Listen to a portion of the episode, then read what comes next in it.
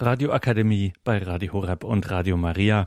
Diese Radioakademie begleitet ja den Katechistenkurs in Hochaltingen und nachdem nun die zwölf Vorträge zum Alten Testament hinter uns liegen, hören wir bis zum ersten Treffen der Teilnehmer dieses Kurses in Hochaltingen Anfang 2016 noch Vorträge zur spirituellen Theologie und beginnen werden wir diese spirituelle Theologie mit Vorträgen von Pater Gregor Lenzen, Passionistenpater in Eichstätt und einer Reihe von ihm zu den Quellen christlicher Spiritualität.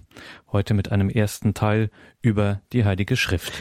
Liebe Hörerinnen und Hörer, ich möchte mit einem Zitat aus dem Hebräerbrief meinen Vortrag beginnen, und zwar aus dem vierten Kapitel, die Verse 12 bis 13. Dort heißt es, denn lebendig ist das Wort Gottes, kraftvoll und schärfer als jedes zweischneidige Schwert. Es dringt durch bis zur Scheidung von Seele und Geist, von Gelenk und Mark. Es richtet über die Regungen und Gedanken des Herzens. Vor ihm bleibt kein Geschöpf verborgen, sondern alles liegt nackt und bloß vor den Augen dessen, dem wir Rechenschaft schulden.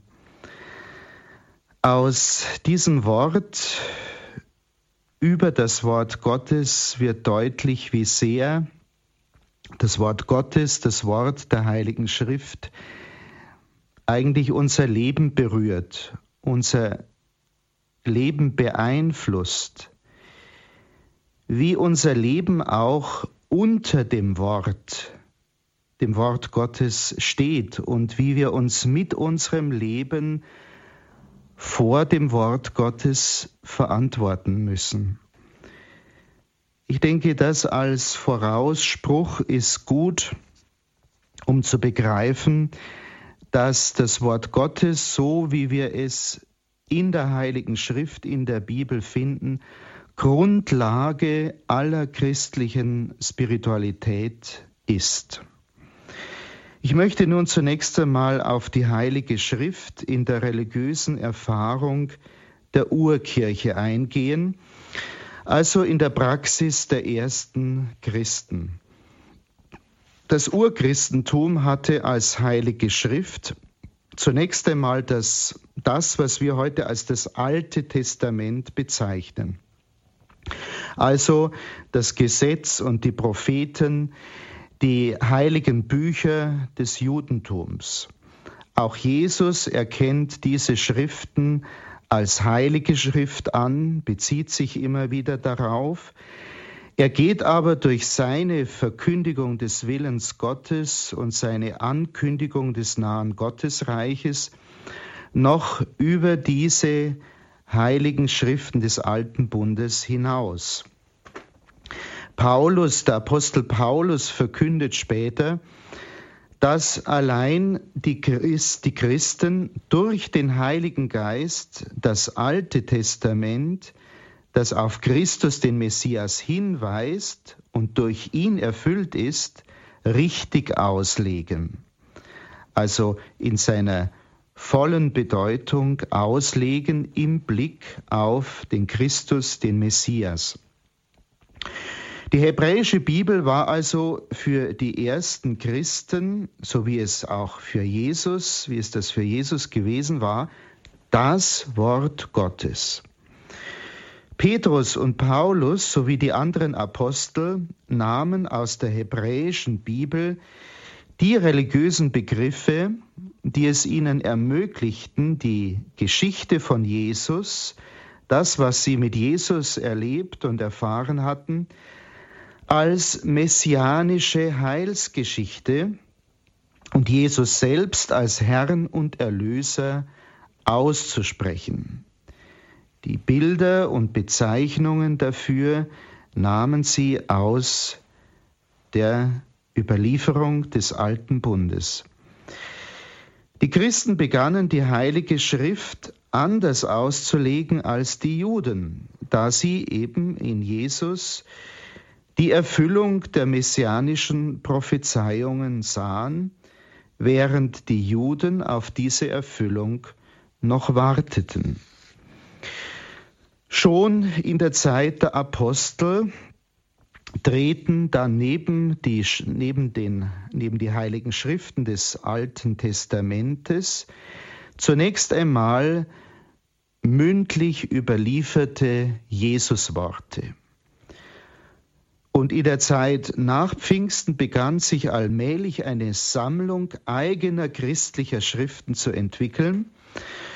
So machten beispielsweise die Briefe des Apostels Paulus an die von ihm gegründeten Gemeinden die Runde und wurden auch in anderen Gemeinden vorgelesen. Danach sind dann die Evangelien entstanden, als erstes davon das Markus-Evangelium um das Jahr 70 nach Christus. Die Evangelien erzählten über Leben, Lehre, Werk, Tod und Auferstehung Jesu. Das Lukas-Evangelium erhielt dann eine Fortsetzung in der Apostelgeschichte die wiederum das Leben der Urkirche von Pfingsten bis zum Ende der apostolischen Tätigkeit des heiligen Paulus beschreibt. Schließlich entstand gegen Ende des ersten Jahrhunderts nach Christus die Apokalypse des Johannes, die uns eine Endzeitvision vor Augen stellt. Jesus an den man nun als den Sohn Gottes, den Messias und Erlöser der Welt glaubte, war Hauptinhalt dieser christlichen Verkündigung. Einen ersten Hinweis, dass diese christlichen Schriften auch als heilige Schrift neben der Überlieferung des Alten Bundes betrachtet zu werden begannen, haben wir im zweiten Petrusbrief, Kapitel 3, Vers 16. Dort heißt es, das hat euch auch unser geliebter Bruder Paulus mit der ihm geschenkten Weisheit geschrieben. Es steht in allen seinen Briefen, in denen er davon spricht. In ihnen ist manches schwer zu verstehen, und die Unwissenden, die noch nicht gefestigt sind, verdrehen diese Stellen, ebenso wie die übrigen Schriften zu ihrem eigenen Verderben. Der Verfasser dieses Briefes bezieht sich auf die Schriften des Paulus, die er offensichtlich als ebenbürtig mit den übrigen Schriften, den übrigen heiligen Schriften anerkennt. Und so kam es dann zur Formulierung des offiziellen Standpunktes, dass die Heilige Schrift ein einziges Buch ist, das nun aus zwei Testamenten besteht, aus der Überlieferung des Alten Bundes und den neuen christlichen Schriften. Früheste Erwähnung der hebräischen Bibel als Altes Testament finden wir bei Meliton von Sardes circa 170 nach Christus. Tertullian scheint sich um das Jahr 200 nach Christus als erster auf die christlichen Schriften als Neues Testament bezogen zu haben. Die Christengemeinde verstand sich überhaupt als das neue Israel. Folglich betrachtete die christliche Gemeinde das Alte Testament als ihre eigene Schrift, die jedoch allein im Zusammenhang des in und durch Christus errichteten neuen Bundes zu verstehen ist.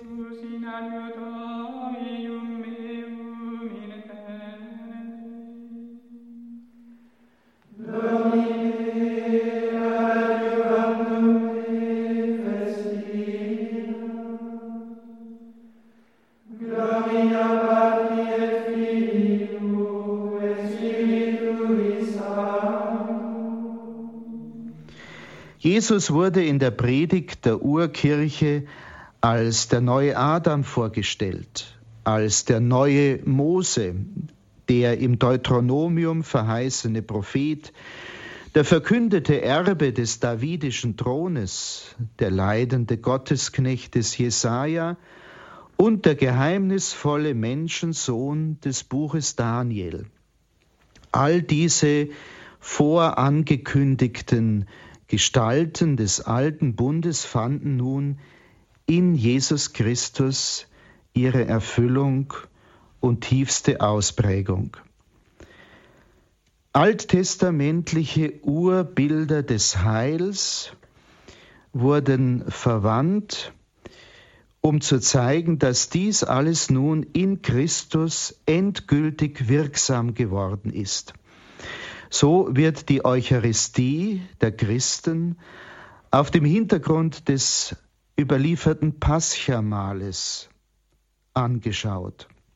Und der Tod Jesu am Kreuz, seine Passion, wird auf dem Hintergrund des alttestamentlichen Exodus-Geschehens interpretiert, eben auch als ein Auszug, aber diesmal aus dem Land des Todes und der Sünde hinein in das neue, gelobte Land der Freiheit der Kinder Gottes. So wurde das, was man in Christus erfahren und erlebt hat, auf dem Hintergrund der alttestamentlichen Tradition lebendig und bekam seine eigentliche Bedeutung.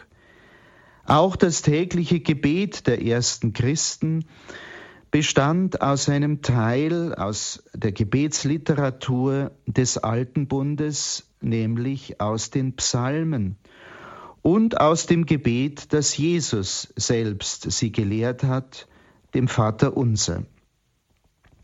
Die sich langsam entwickelnde Theologie in der frühen Kirche war zunächst einfach Auslegung der heiligen Schrift. Kurz gesagt, die heilige Schrift spielte in der religiösen Erfahrung der Urkirche die Rolle, die sie gemäß den Forderungen des Zweiten Vatikanischen Konzils im Leben der Christen unserer heutigen Zeit spielen sollte. Die Heilige Schrift war tatsächlich, wie es das Konzil in seiner dogmatischen Konstitution über die göttliche Offenbarung de Verbum formuliert, reiner, unversieglicher Quell des geistlichen Lebens. Und diese heilige Schrift wurde als von Gott inspiriert betrachtet, das heißt vom Geist durchhaucht, vom Geist im Grunde auch gebildet. Die Kirche ist überzeugt, dass bei der Entstehung der Bibel der Heilige Geist so mitwirkte, dass nicht nur die Wahrheit der Offenbarung Gottes darin getreu festgehalten ist, sondern dass in diesem Zeugnis Gottes Wort immer neu ergeht, an uns neu ausgesagt wird, wenn dieses Wort vorgelesen, verkündigt oder vom Einzelnen gläubig gelesen wird. Erinnern wir uns daran, der Mensch ist als Ebenbild Gottes angelegt und damit auf das Gespräch mit Gott, auf das Du Gottes. Und dieser Gott offenbart sich durch sein Wort, zunächst einmal durch sein Schöpfungswort, wodurch er die Welt gleichsam geschaffen, ins Leben gerufen hat, und dann ferner durch all die Worte, die er auserwählten Menschen zuteil werden ließ. Dieses Schöpfungswort vom Anfang wird ergänzt und verdichtet durch die Selbstmitteilung Gottes an auserwählte Menschen durch die gesamte Menschheitsgeschichte hindurch. Und zu Beginn standen Abraham, die Patriarchen, Mose, die Propheten. Und schließlich wurde, wie es ja im Johannesevangelium heißt, das Wort Gottes selbst Fleisch, ist Fleisch geworden. Jesus, das endgültige, personale Wort Gottes an die Menschheit, wurde Fleisch, dieses Wort der Liebe und der Annahme Gottes bekam ein Gesicht, eine Stimme. So hat sich Jesus verstanden als das Wort, das endgültige Wort Gottes an die Menschheit, auf den das geschriebene Wort des alten Bundes hinwies. Sein vollmächtiges Wort wirkte heilend und befreiend und schenkte Gottes Heil. Darum sammelten die Jünger Jesu nach seinem Tod seine Worte und hielten sie schriftlich fest. Jesus hatte bereits zu seinen Lebzeiten seine Jünger zu seinen Gesandten bestimmt und ihrem Wort Vollmacht verliehen. Geht hinaus in die ganze Welt und verkündet das Evangelium, das heißt, streut das Wort Gottes aus. Das Wort der Apostel und der kirchlichen Verkünder erwies sich dabei als heilwirkendes Wort Gottes. So, wenn wir also die Bibel in der Hand halten, die heilige Schrift des alten und des neuen Bundes, wenn wir so die Bibel ergreifen, haben wir Gottes Wort in Händen. Von daher ist klar, dass jede christliche Spiritualität biblisch sein muss, weil der Glaube stets an das von den biblischen Schriften bezeugte Wort Gottes gebunden bleibt. Und somit genießt die Heilige Schrift in der kirchlichen Spiritualität das höchste Ansehen. Wir sprechen sogar im Vergleich mit der Eucharistie auch vom Tisch des Wortes. Für die christlichen Mystiker ist Vertrautheit mit der Bibel und Schrift durch Wirktheit der Sprache kennzeichnend. Neben den Psalmen, dem Hohen Lied und den Propheten sind es besonders die Schriften des Neuen Testaments, die bei den Mystikern prägend und wirksam wurden und wodurch der Ansatz zur Christusmystik gelegt wurde. Biblisches Beten, das sagten wir schon, ist ja grundlegend dialogisch. Wir sind als Ebenbilder Gottes auf Gott hingeordnet, auf das göttliche Du. Und dieses Beten, dieses sich an Gott wenden, mit Gott sprechen, mündet am Ende dann auch in die Haltung des Hörens, eines still gewordenen Beters. Das Gebet der Psalmen hat als Brauch der Kirche die Trennung von den Juden überdauert. Rezitation, auswendig gekonnter Psalmen, etwa bei den ersten Mönchen Ägyptens, und das Chorgebet der Klöster im christlichen Osten und Westen sind tragende Formen der Spiritualität der Christenheit. Das Besondere christlichen Betens kommt auch in der Ausrichtung der ersten drei Vaterunser Bitten zum Ausdruck, wo es heißt, Geheiligt werde dein Name, dein Reich komme, dein Wille geschehe. Liturgie, die Liturgie der Eucharistie und des Chorgebetes ist fundamental biblisch geprägt. Um sie mitvollziehen zu können, muss man die Sprache der Bibel kennen. Aus dem Rezitieren von Psalmversen und Schriftworten erwuchs schließlich die älteste Art christlicher Meditation, die auch als Ruminatio, als Wiederkäuen bezeichnet wird, weil dieses, diese Art des inneren Bewegens von Schriftworten, von Worten Gottes, den inneren Menschen nährt. Und von großer und in die Breite gehender Wirkung ist auch das aus Schriftworten erwachsene Rosenkranzgebet.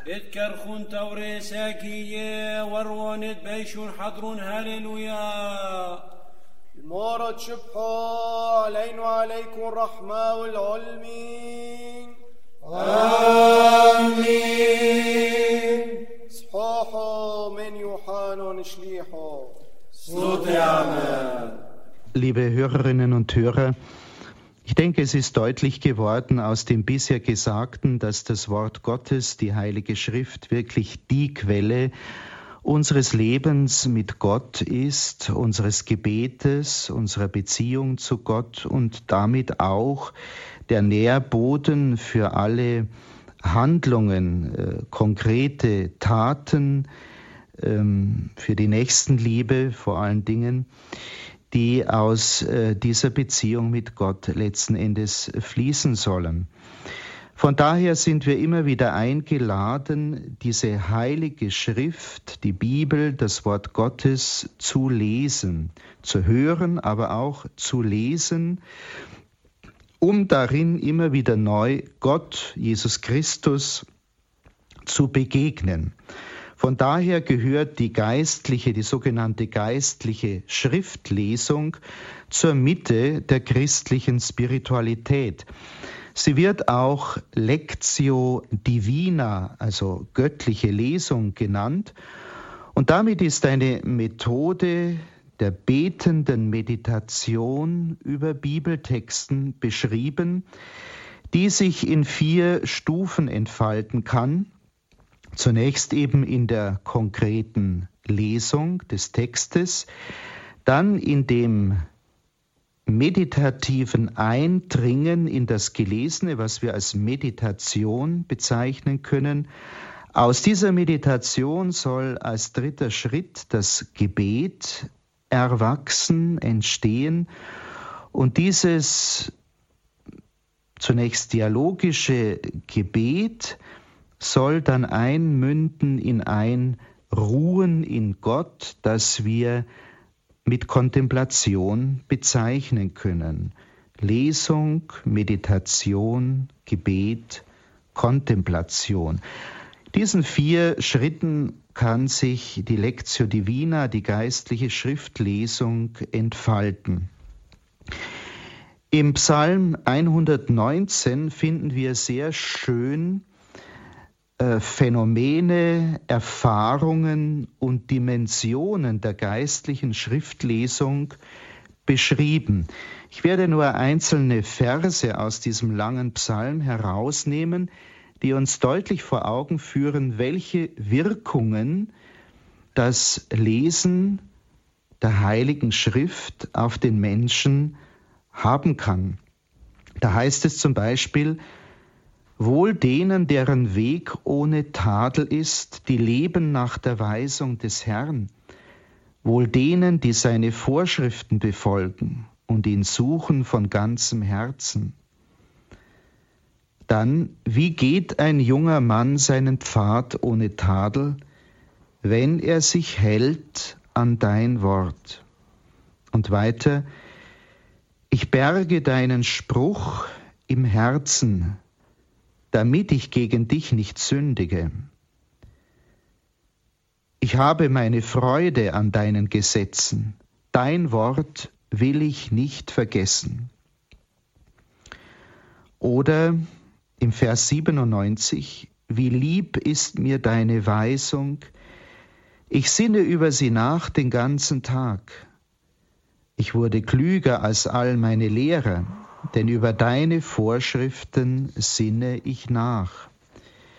Wie köstlich ist für meinen Gaumen deine Verheißung, süßer als Honig für meinen Mund.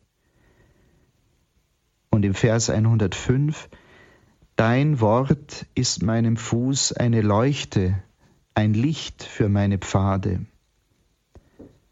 Herr, ganz tief bin ich gebeugt, durch dein Wort belebe mich. Deine Vorschriften sind auf ewig mein Erbteil, denn sie sind die Freude meines Herzens. Mein Herz ist bereit, dein Gesetz zu erfüllen bis ans Ende und ewig. Soweit aus dem Psalm 119. Der heilige Apostel Paulus war überzeugt, dass nur der Geist Gottes das erkennt, was zu Gott gehört. Das müssen wir bedenken, wenn wir an die Lesung der Heiligen Schrift gehen. In seiner Sicht ist zwischen dem tötenden Buchstaben und dem lebendig machenden Geist zu unterscheiden, dem Geist, der aus diesen Schriften spricht.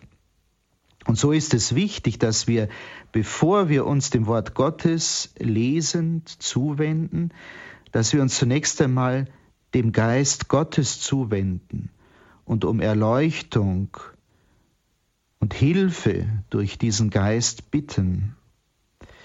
Im Johannesevangelium heißt es klar, der Geist ist es, der lebendig macht, das Fleisch nützt nichts. Die Worte, die ich zu euch gesprochen habe, sind Geist und Leben. Jesus sagt uns das. Seine Worte sind Geist und Leben. Und wenn wir sein Wort wirklich aufnehmen und recht begreifen wollen, dann müssen wir erst einmal um diesen Geist bitten, damit wir in entsprechender Weise in sie eindringen können.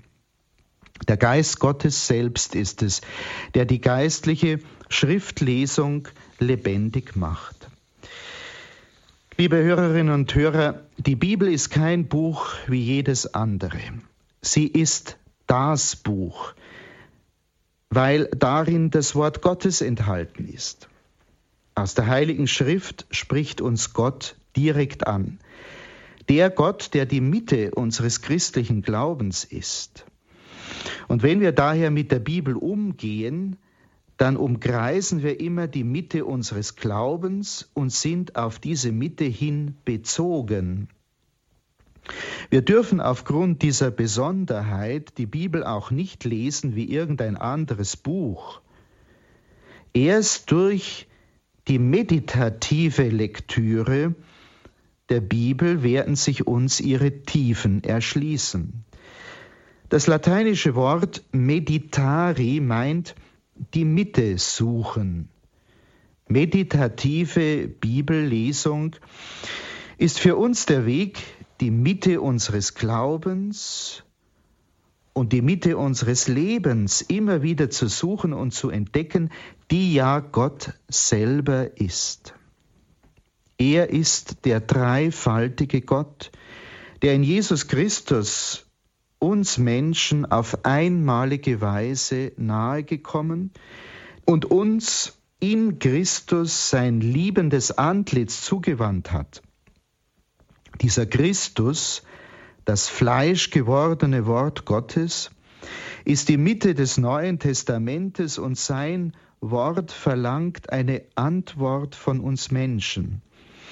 Wort und Antwort aber beschreiben zutiefst den Charakter christlicher Meditation, die im Dialog, im Zwiegespräch mit Gott besteht. Christliche Meditation führt zur Begegnung mit Christus, kreist um Christus, beschreitet den Weg in Christus hinein, um schließlich im dreieinigen Gott zu münden. Für das christliche Meditieren ist das Christusgeheimnis zentral. Christus steht somit am Ursprung der Meditation. Er ist auch deren entscheidender Inhalt und Zielpunkt. Bei der betenden Meditation der Heiligen Schrift wird es um unsere Bereitschaft gehen, die Schrift, das Wort Gottes wirklich an uns heranzulassen, in uns hineinzulassen. Neue und überraschende Zugänge erschließen sich vor allem, wenn man die eigene Situation des Lebens, das eigene Leben, die eigenen Erfahrungen mitliest und mitbedenkt. So gelangen wir bei der Meditation des Wortes Gottes auf die Ebene einer persönlichen Betroffenheit, wo ich Stellung beziehen muss gegenüber dem Wort Gottes, gegenüber Christus letzten Endes, der mich durch dieses Wort anspricht und herausfordert, zu einer entsprechenden christlichen Lebensgestaltung.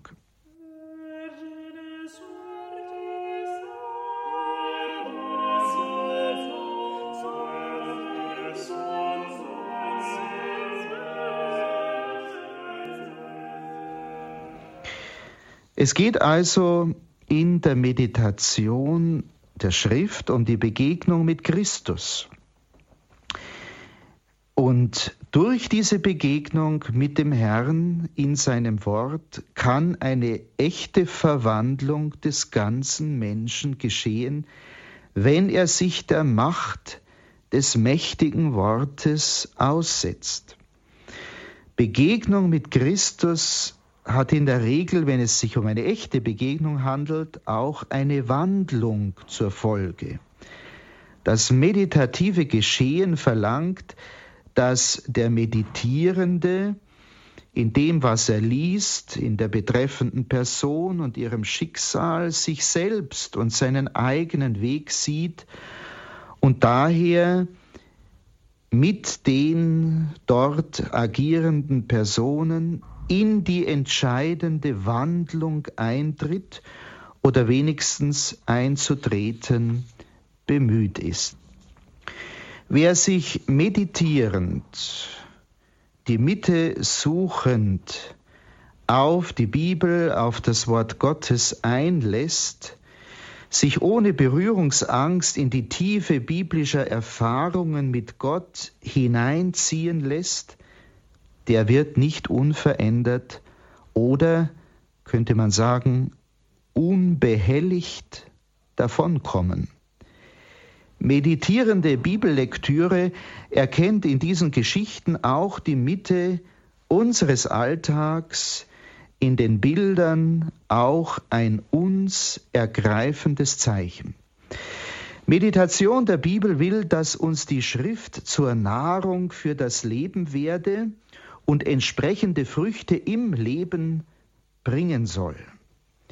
Ein Wort, das mich trifft, nicht am Rande meines Bewusstseins, sondern in der Mitte meiner Person, soll eine entsprechende Frucht bringen in meinem Leben.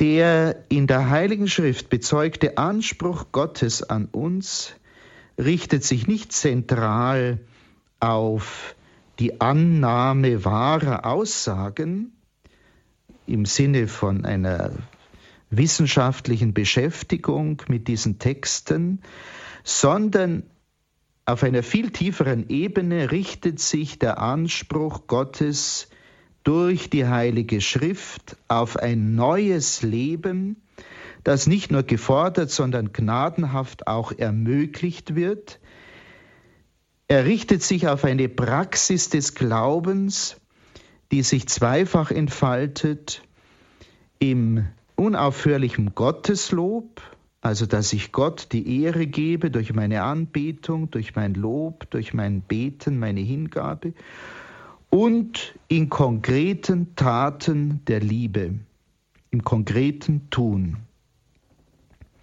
in der Form des Gebotes oder des Aufrufs zur Nachfolge bildet sich hier ein konkreter Anspruch an mein Leben.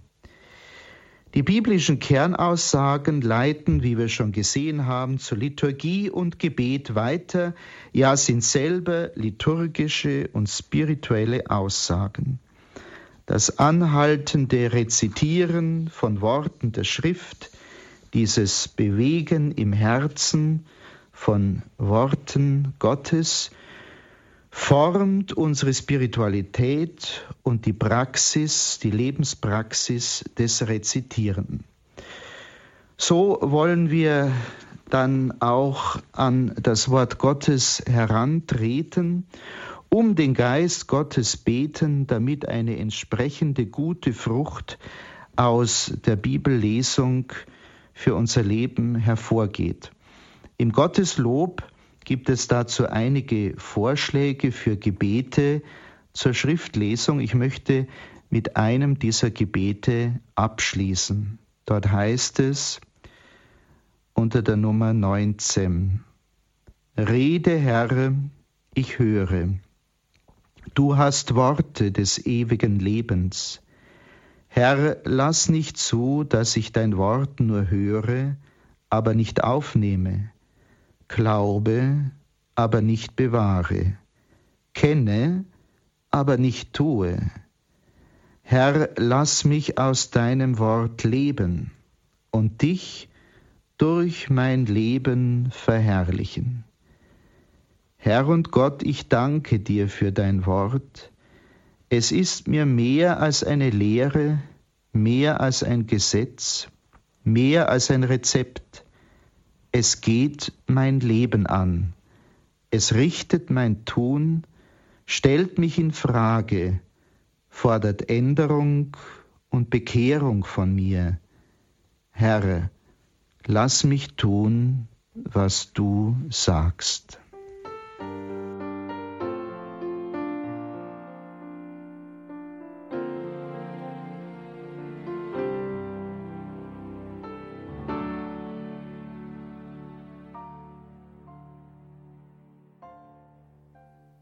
Das war die Radioakademie bei Radio Horeb und Radio Maria. Heute der erste Vortrag zur spirituellen Theologie.